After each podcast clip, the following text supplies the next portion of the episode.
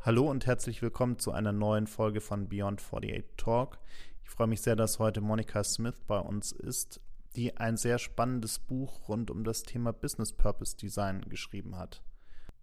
Monika, wo können unsere Hörer dieses Buch denn bestellen?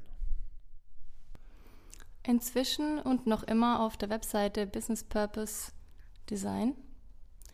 Ähm, bald dann aber auch wirklich als Hörbuch auf allen bekannten Plattformen und auch als ähm, E-Book mhm. auf allen Plattformen für alle Endgeräte. Schätzungsweise Mitte November. Das heißt, wir verlinken in, den, in der Beschreibung des Podcasts auf jeden Fall auch nochmal den Link dazu. Genau, und dann noch in englischer Sprache. Also ich habe schon die zweite Auflage jetzt ähm, in Arbeit und wir gehen dann im November eben komplett auch auf Englisch raus mit einer Iteration. Cool. Nochmal, ja. Wie kam es denn dazu, dass du dich überhaupt mit dem Thema beschäftigt hast? Vor einigen Jahren habe ich angefangen nachzudenken, warum ich denn eigentlich das tue, was ich tue. Also warum und helfe ich Unternehmen, besser zu werden, ähm, Business Development zu betreiben, Kommunikationsstrategien kundenorientierter äh, zu gestalten. Ja? Und habe mir gedacht, das ist nicht genug. Das ist nicht genug. Ich helfe Unternehmen, ja, und damit helfe ich auch Menschen. Mein Anliegen im Leben ist Community und Menschen helfen, fördern. Aber es war nicht genug. Und habe mir dann überlegt, dass, dass, äh, da geht viel mehr. Da geht viel mehr in der Welt, wenn man nur die Augen aufmacht und wirklich auch das Herz öffnet und sagt, okay, wir gestalten unsere Unternehmen jetzt nicht rein auf Profit, nicht rein auf ähm, Konsum, nicht rein auf Wachstum, sondern gesund. Gesund für den Menschen, gesund für die Umwelt, ähm, und da wollte ich dran teilhaben. Und dann habe ich mich hingesetzt und habe geguckt, was kann ich für die Unternehmer und für die Unternehmen denn gestalten, so dass ich eine Hilfestellung bieten kann, eine Orientierung bieten kann, um genau ja, da zu helfen, zu unterstützen. Und bin dann dazu gekommen, dass ich sage, ähm, ich entwickle ein Leitmodell, ein Modell zur Orientierung, wie man denn einen Impact generieren kann, der positiv auf die Weltwirtschaft und auf die Welt an sich sich auswirkt.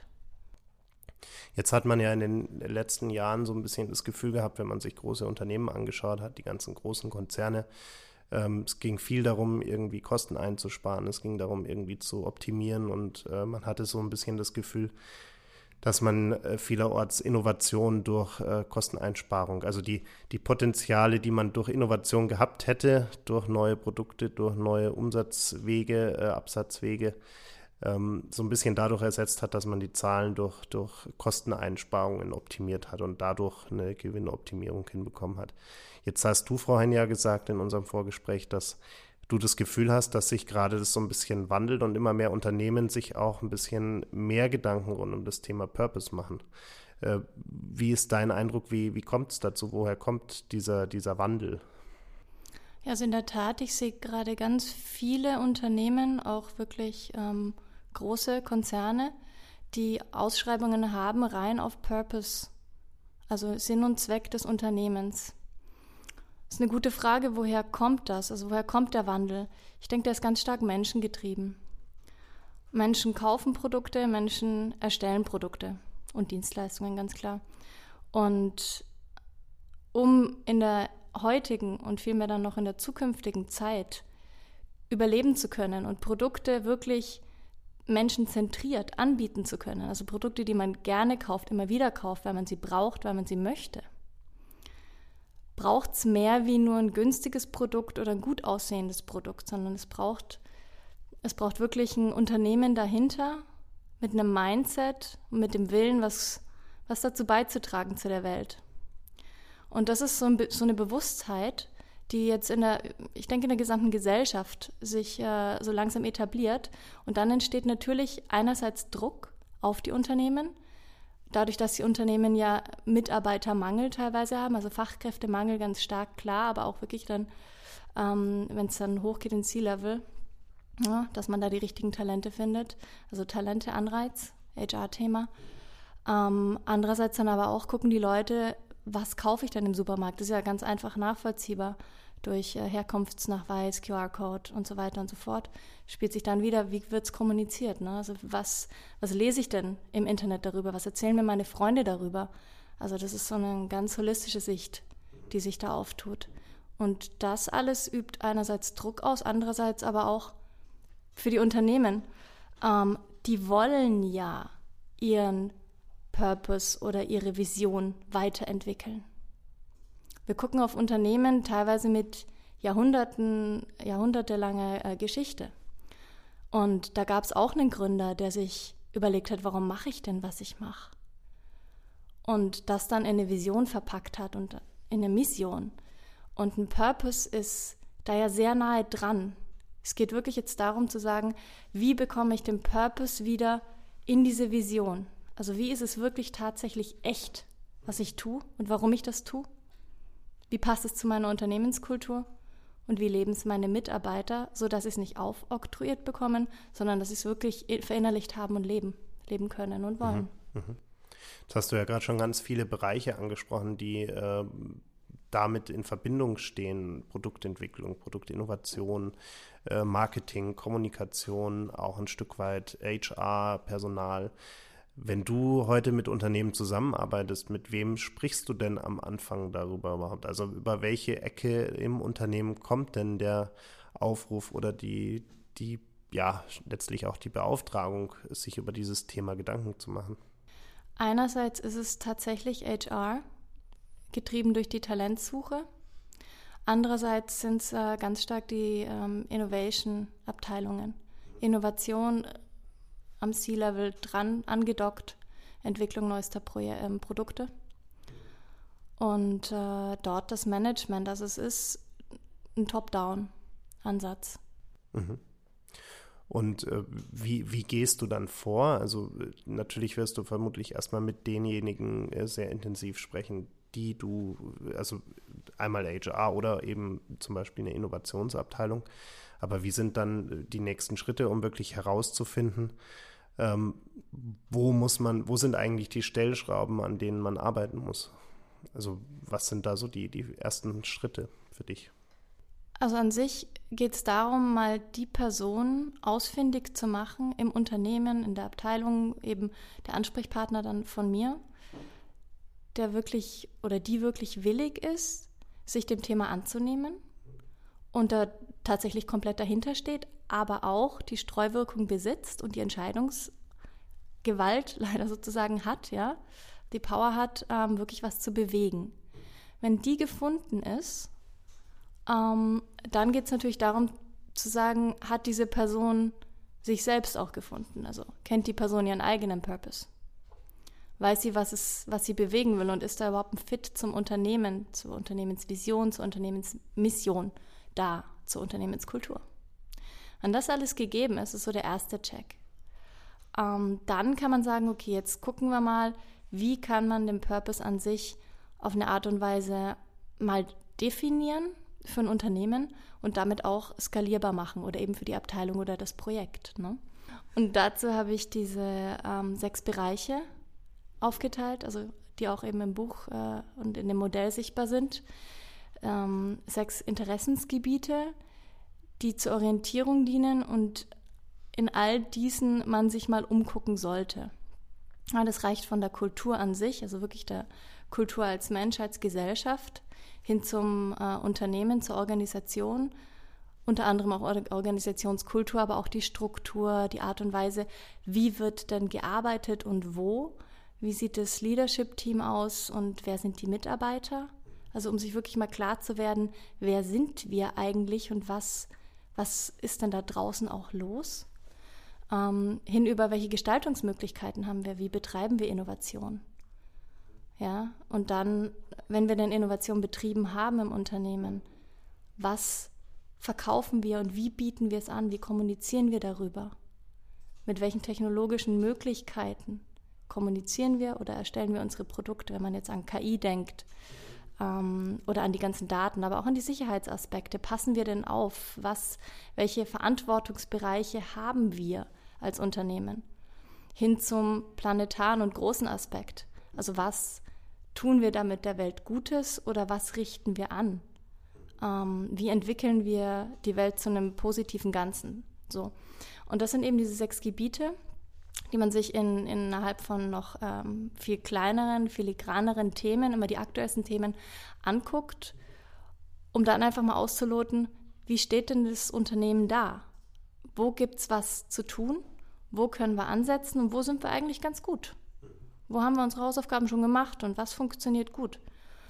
Einfach um eine Orientierung zu bieten.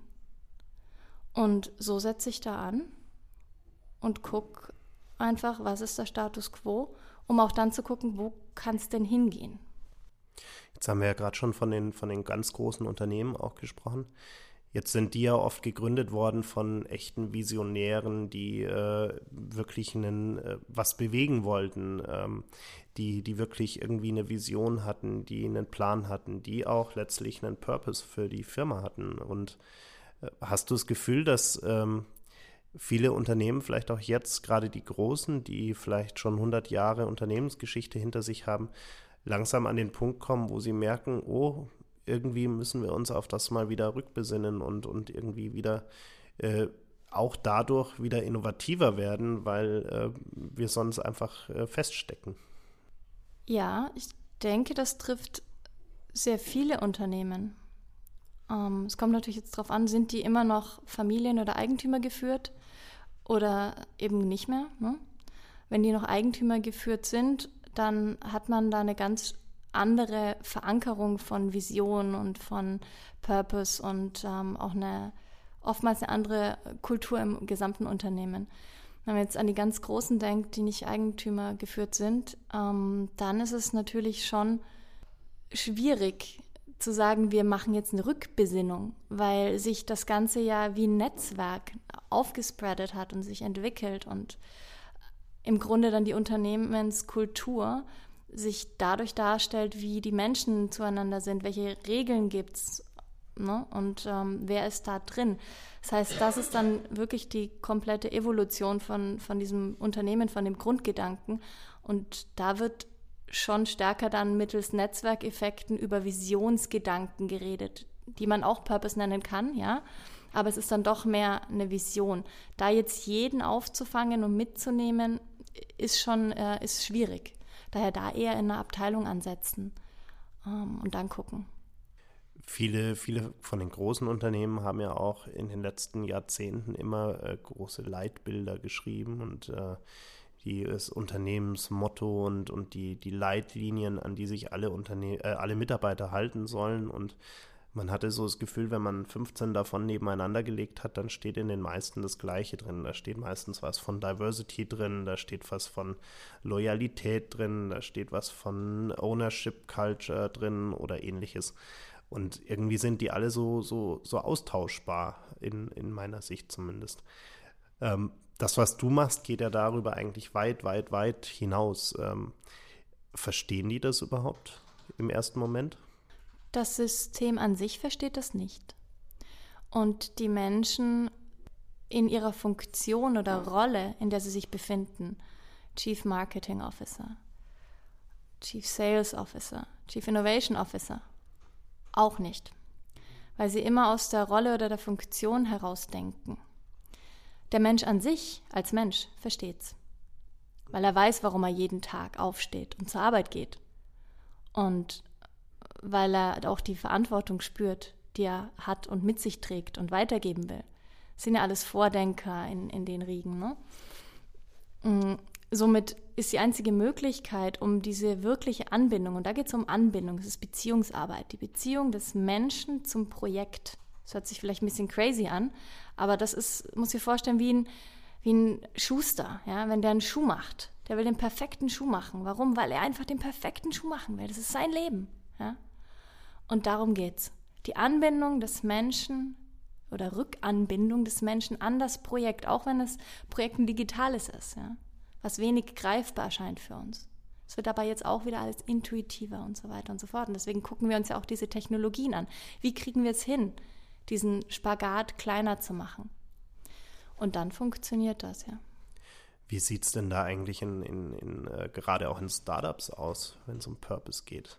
Also Unternehmen, die gerade erst loslegen, wo man vielleicht einen Gründer oder eine, ein kleines Gründerteam hat, Machen die sich über das Thema Gedanken oder haben die nur, äh, also gut, das ist jetzt sehr pauschalisiert, aber machen die sich über das Thema Gedanken oder geht es denen vor allem darum, irgendwie äh, eine Idee zu haben, die Investoren anlockt und wo man vielleicht dann schnellstmöglich einen Exit bekommt, äh, um das schnellstmöglich weiterzuentwickeln? Aber vielleicht nicht so sehr, warum man das eigentlich macht. Ich wage zu behaupten, dass die Mehrheit der Startups sich sehr wohl Gedanken macht und auch den Gedanken Purpose und Impact auf irgendeine Art und Weise integriert. Die Frage ist, wie definieren wir Purpose? Und wann ist es, also wann können wir den Haken dahinter setzen als Startup? Ähm, ich habe jetzt ein Startup, ja, das ist im Tech-Bereich, ähm, das skaliert ganz gut und die Investoren sind happy und es ist auch noch purpose-driven. Ja, was bedeutet das? Bedeutet das, dass es ähm, vom Profit eben ein bisschen was abgibt, bedeutet das, dass äh, die Arbeitsräume wirklich menschengerecht sind, Arbeitsumgebungen toll ähm, oder dass eine tolle Kultur herrscht. Ja? Also welche Aspekte müssen angeguckt werden, um, um das wirklich zu betreiben. Ähm, ich war letztes Jahr auf der Slush in Helsinki und da ging es ganz stark ähm, um das Thema Planet. Da war auch Al Gore da und als ähm, Keynote-Speaker, Hauptspeaker. Und ich bin an sich eh ein großer Fan von der Slush. Ähm, weil einfach wahnsinnig toll organisiert ist und die Themen on point. Und da ging es ganz stark darum. Und es ist ja die größte Startup-Konferenz Europas. Vorwiegend natürlich auch wieder im Tech-Bereich und nordisch angehaucht, ganz klar. Aber sehr, sehr stark auf Change ausgerichtet. Was ich vermisse und weshalb dann ich wirklich gesagt habe, dieses Buch oder irgendeine Art von ähm, Manifest muss da jetzt raus, ja, war die ganzheitliche Sicht. Mal guckt man auf Planet, mal guckt man auf die Organisationsstruktur, mal traut sich ein Startup auch noch in Finance reinzugucken. Aber was ist mit dem Design? Was kommt nach Design Thinking? Ist da was? Wie machen wir Innovation? Ja, das ist noch dabei. Aber können wir wirklich hinterfragen? Ja, wie passiert die ganze Kreativität innerhalb der Produkte und was tut es dann für den Menschen? Also es wird sehr weit gedacht, aber in vielen Fällen, finde ich, könnte man einen Schritt weitergehen. Und zu dem will ich anschubsen. Deswegen habe ich da auch dieses Reglement da so gemacht. Ja. Es hat ja auch viel mit, mit Identifikation und, und, und Motivation zu tun. Also ein Mitarbeiter, du hast gerade gesagt, der Mitarbeiter weiß, äh, warum er aufsteht und in die Arbeit geht. Äh, das Schlimmste, was einem Unternehmen passieren kann, ist, dass er aufsteht und in die Arbeit geht, weil er Geld verdienen will. Also im Sinne von, er muss aufstehen und in die Arbeit gehen, damit er überleben kann, damit er seine Familie ernähren kann.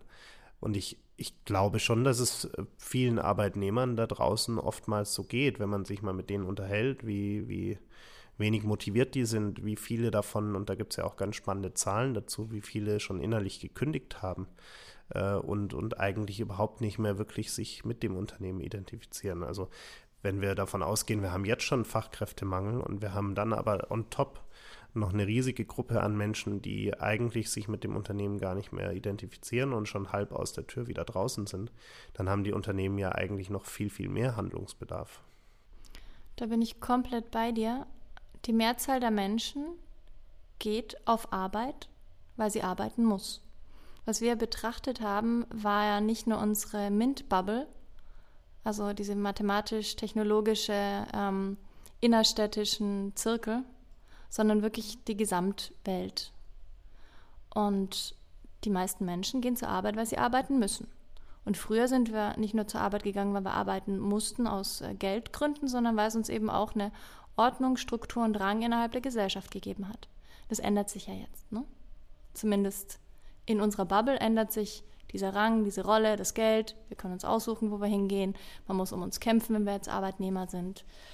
Ähm, wenn wir uns aber diese großen Produktionsstätten angucken, ja, auch in, in Asien oder in Afrika, je nachdem, Die Menschen gehen dort zur Arbeit, weil sie keine andere Möglichkeit haben, um ihre Familien zu versorgen und können auch nicht, äh, damit wahrscheinlich nicht mal ganz die Familien versorgen. Und wenn wir jetzt bei uns hier gucken, ist es ähnlich in großen, in großen Betrieben, die wir haben, ja.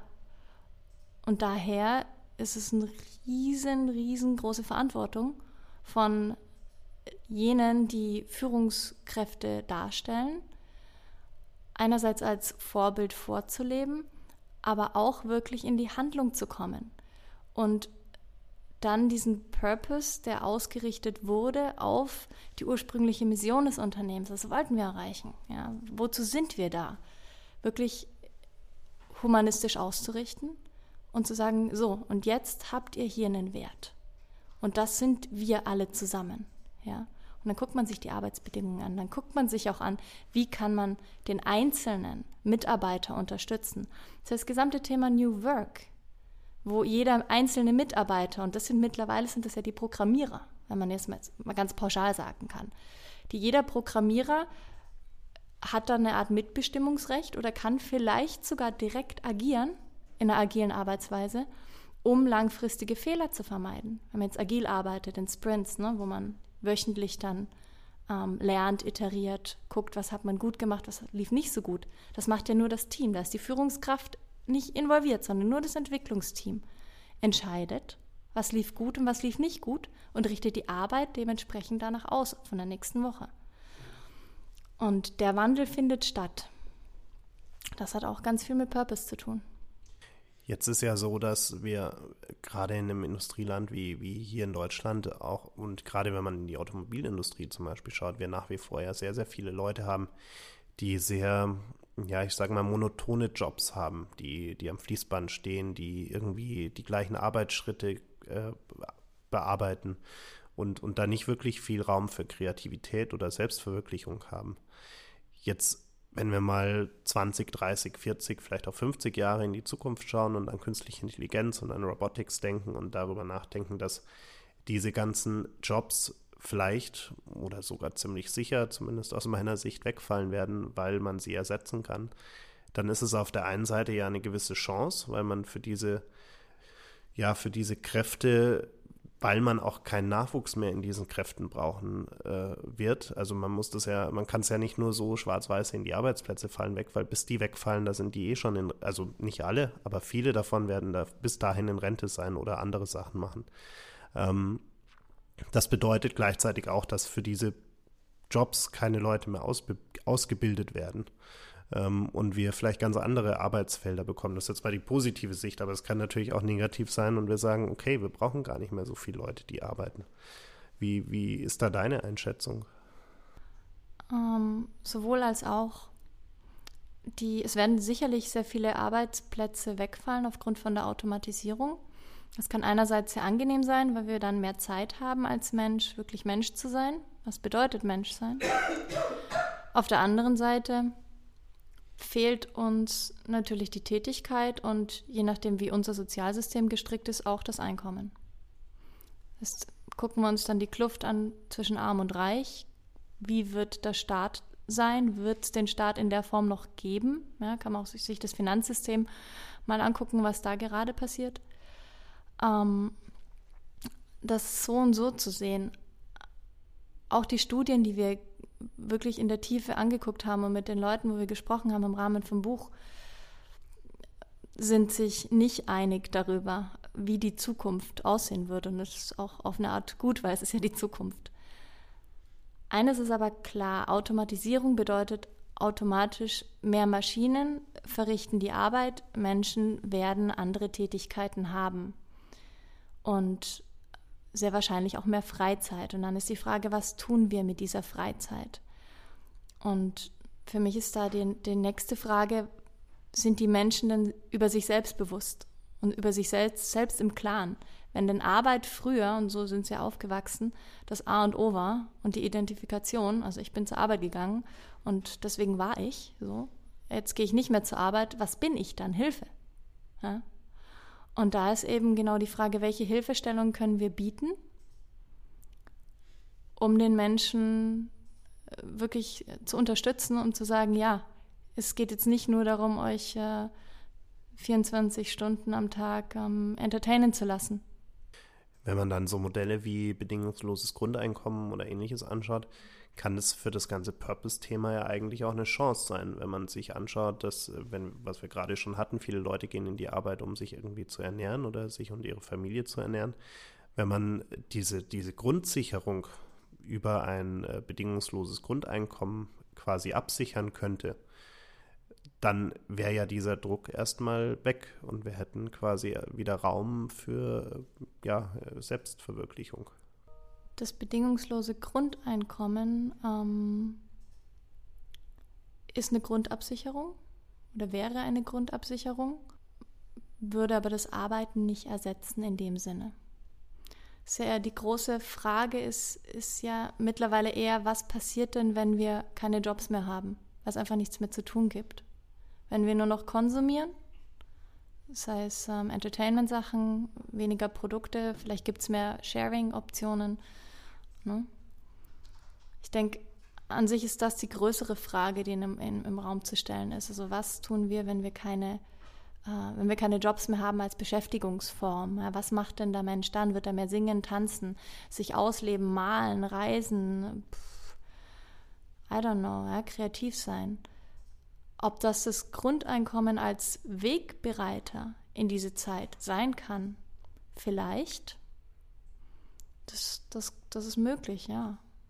Wenn wir jetzt nochmal zu deiner, zu deiner wirklichen äh, ja, täglichen Arbeit zurückgehen, kann ich mir vorstellen, dass es für viele Manager, gerade im mittleren Management, sehr schwierig ist zu verstehen, was du, was du da eigentlich machst, weil die ähm, so damit beschäftigt sind, irgendwie nach oben zu reporten und nach unten zu delegieren und irgendwie oftmals noch in sehr, sehr, sehr, sehr traditionellen Leadership-Mustern gefangen sind. Wie, wie holst du die denn ab?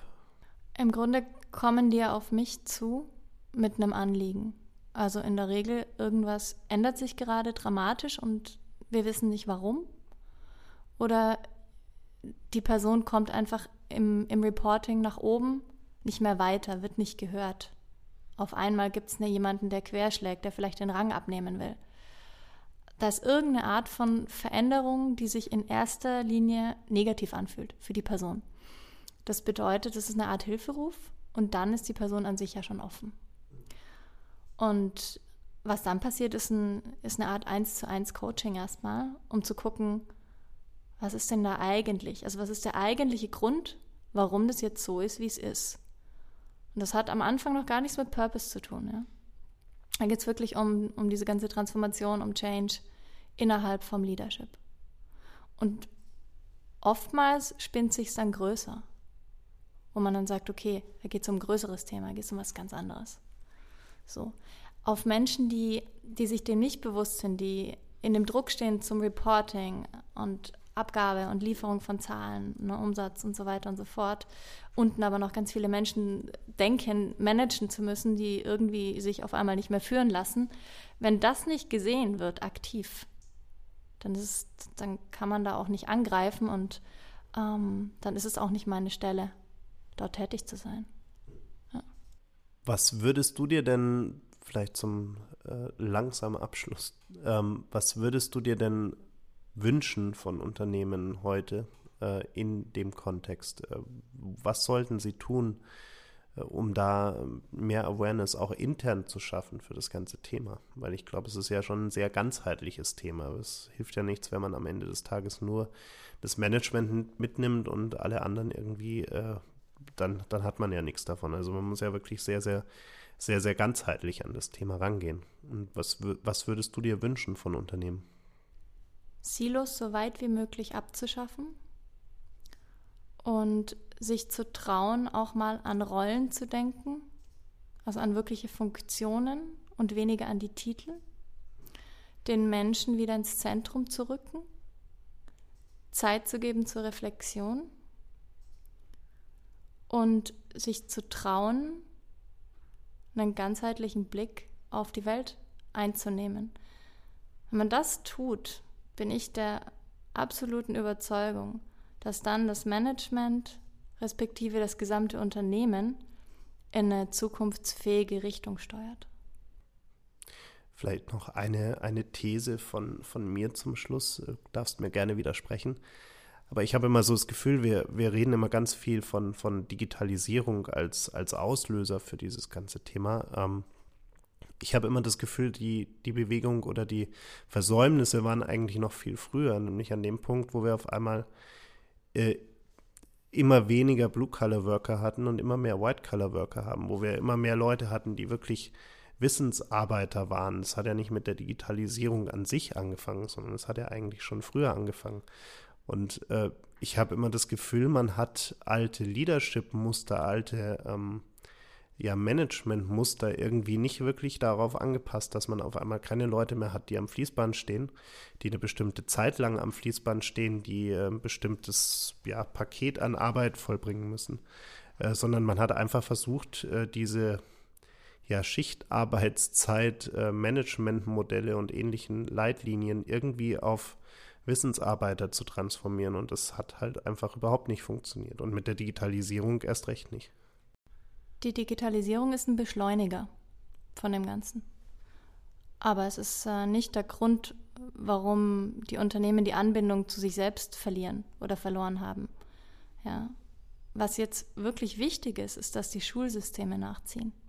Weil das Schulsystem, das ist unser grundlegendes System. Das ist die Zukunft, die wir ausbauen, ausbilden. Wenn wir die weiterhin in dem alten Factory-Gedanken lassen und auch in der alten Zeiteinteilung lassen, dann wird da kein Fit von der zukünftigen Bedarfswelt hin zu den Arbeitern oder den Talenten ja, da sein. Und das ist ein Riesengap. Ich glaube, da gilt es jetzt anzusetzen und genau diesen Fehler nicht nochmal zu machen. Ja. Danke dir. Das ist doch ein schöner Appell zum Schluss. Danke auch. Danke.